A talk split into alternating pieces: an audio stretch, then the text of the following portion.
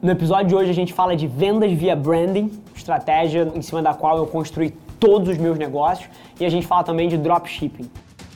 Fala pessoal, Rafa aqui, seja bem-vindo a mais um episódio da nossa experiência em áudio, onde a gente compartilha com vocês conteúdos sobre marketing, venda, gestão, negócios, tudo que precisa estar no playbook de alguém que está nas trincheiras construindo o seu sonho. Então, antes da gente começar, queria te contar um segredo. Ia significar muito para mim saber que você está tirando o máximo desse conteúdo, então não se esquece de tirar um print da sua tela, postar nas stories e me marcar para eu saber que você está ouvindo.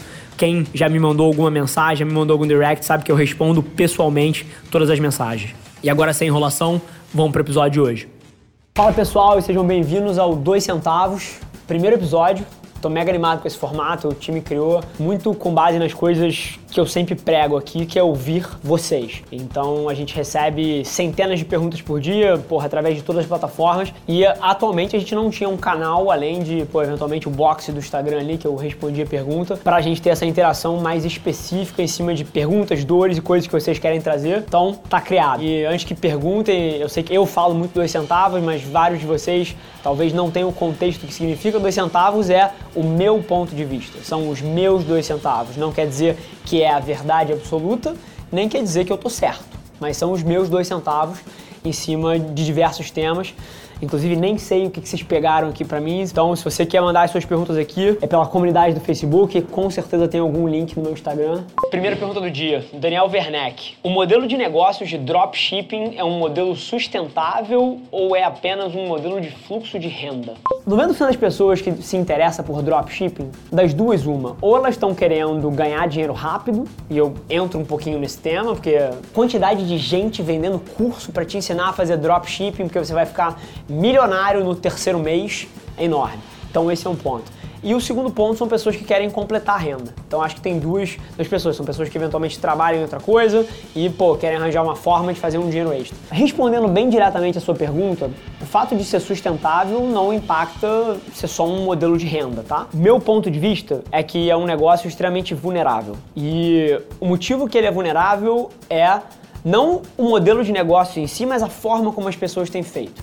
O motivo que dá para ganhar dinheiro rápido com dropshipping, se você souber fazer muito bem, é porque você compra produtos, sei lá, na China, num fornecedor barato, e você revende isso na internet usando mídia, usando Facebook Ads, usando Google Ads. E o motivo que você consegue fazer isso hoje em dia é porque o valor que você paga para aquisição de um cliente, o seu CAC, custo de aquisição por cliente, que é inteiramente baseado na mídia que você compra, é favorável. Ou seja, você paga 10 reais de tráfego, você vende um produto de 20 que custou 5, você tem 5 reais de lucro. Conta de padeiro aqui. Qual é a vulnerabilidade aí e por que, que eu acho que esse negócio vem abaixo nos próximos 3, 5 anos? E todo mundo que tem um modelo de dropshipping baseado em mídia programática e baseado em compra de mídia, tráfego muito forte, vai passar por um período muito difícil. Porque o valor da mídia está subindo e vai subir cada vez mais. E esse jogo, essa conta não fecha se você projeta, por exemplo, mais 3, 5 anos para frente e em vez de custar 7 reais o CPM, 5 reais o CPM, custa 100. Hoje em dia, você que consegue ganhar uma margem de 10, 15% fazendo dropshipping, vai perder dinheiro, porque o que você gasta 10 reais para fazer de mídia hoje em dia, para ter o mesmo impacto, você vai ter que gastar 200. E aí a conta para de fechar.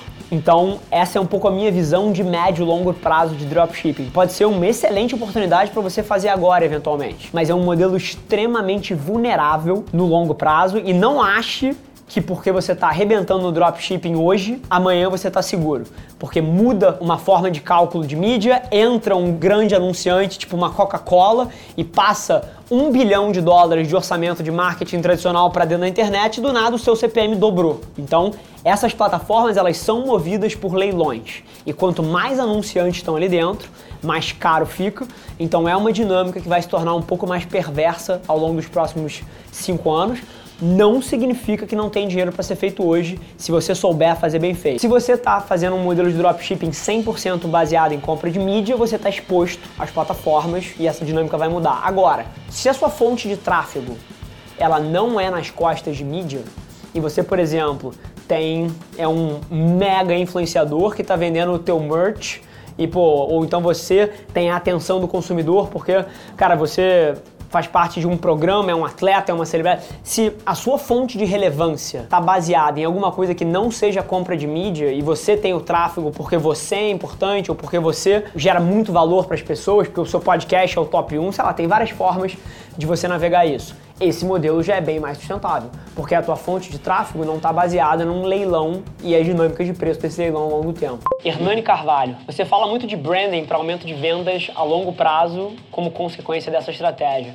Mas qual a melhor estratégia para aumento de vendas a curto e médio prazo? Hernani, vamos contextualizar aqui é, e by the way, adoro a pergunta, tá? Branding não necessariamente é venda de longo prazo, não, tá? Tudo depende da palavra que você escolhe e o que você entende por ela. Se você tá falando de branding em termos da sua logo, da sua identidade visual, assim, de um site bonito, esse tipo de coisa, essas coisas não movem agulha de compra no curto prazo. Agora, o que eu enxergo como branding é um processo muito mais holístico, muito mais amplo. Branding, para mim, que nada mais é do que construção de marca, é feito inclusive nem só com campanhas, conteúdo, é feito em cima de todos os touch points que você tem com o seu cliente. Juro por Deus. Assim, quando eu, hoje de manhã, fui no Starbucks comprar um café, a experiência que eu tive ali dentro da loja é parte do branding do Starbucks. A maneira como o Starbucks me trata depois que eu viro cliente, então, com um programa de fidelidade e outras coisas, é branding. Então, branding é basicamente tudo entre você e o seu cliente é uma oportunidade de construção de marca. Seja conteúdo, seja uma campanha, seja a forma como as pessoas na sua empresa atendem a porra do telefone, seja o seu pós-venda, o seu produto ser bom, que gera boca a boca, tudo isso é construção de marca. E tem um discurso muito bonito de branding em termos de imagem, etc. Cara, isso é a maior miopia que existe. Tudo entre você e o seu cliente é branding. Na hora que um cliente nosso da Velar liga para cá, se quem atende ele, pensa a estratégia junto com ele, é um puta profissional, isso é branding. Na hora que alguém entra no escritório aqui, vê onde a gente está, a maneira como as pessoas se portam, se elas são carinhosas, recebem bem os convidados, isso é branding. O resultado da nossa estratégia para um cliente é branding, o nosso site é branding, o nosso conteúdo, tudo é branding.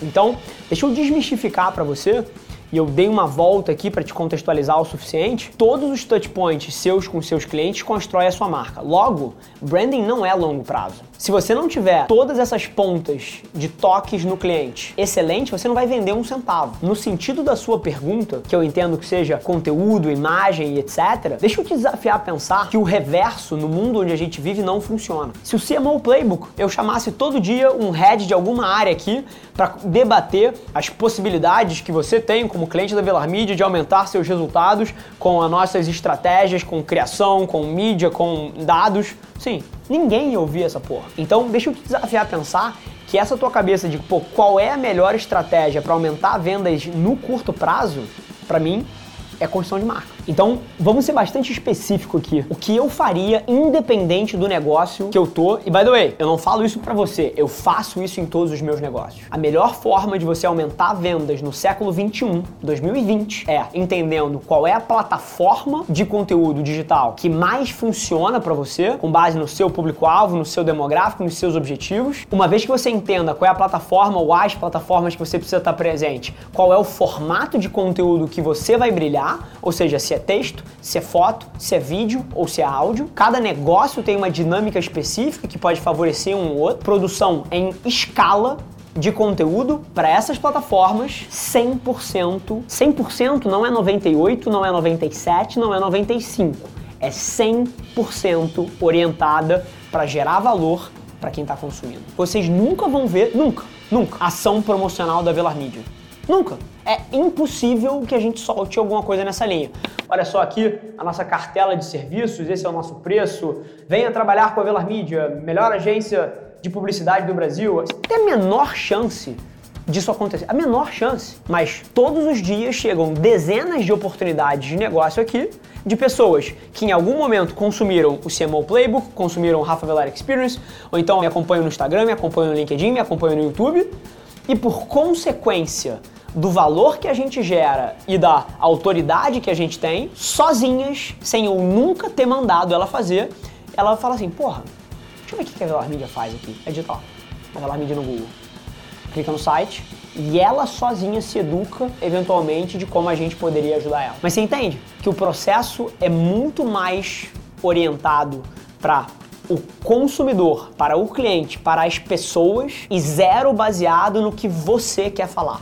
Se o seu marketing em 2020 está colocando para fora o que você quer dizer para o mundo, sem dúvida nenhuma você está deixando quilos de dinheiro na mesa que você poderia estar tá fazendo se você invertesse essa ótica de como você pensa as coisas. Sinceramente, essa é a dinâmica que qualquer um em 2020 deveria estar tá olhando e atuando em cima, mas aí não dá para responder sem ter um contexto, então por favor, já deixando até um pedido. Quando vocês fizerem essas perguntas, deem o contexto específico. Tipo assim, eu trabalho numa funerária, quero vender mais no mês de fevereiro porque é o mês que geral morre, entendeu?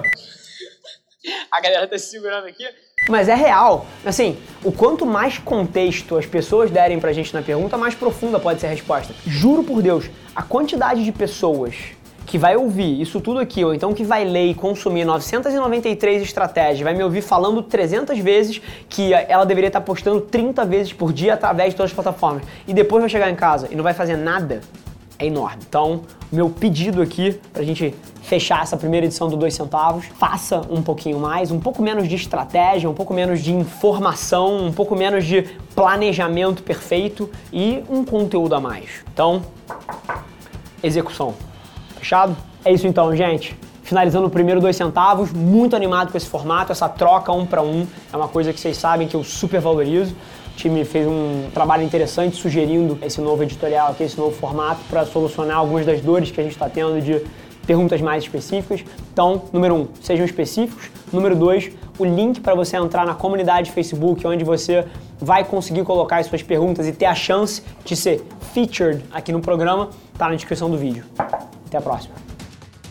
Esse foi mais um episódio da nossa experiência em áudio e como eu já falei, eu adoraria saber que você está gostando do que a gente está compartilhando por aqui. Então não esquece, se você está tirando valor desse conteúdo, ia significar o um mundo para mim que você tirasse um print da sua tela, postasse no stories me marcando e aproveita para ir na sua plataforma favorita também e deixar um rating de 5 estrelas e um comentário lá, ajudando a gente a construir essa comunidade tão vibrante que move o Brasil para frente através do empreendedorismo e que fala desse Brasil que dá certo. É um prazer ter vocês comigo e a gente se no próximo episódio do podcast.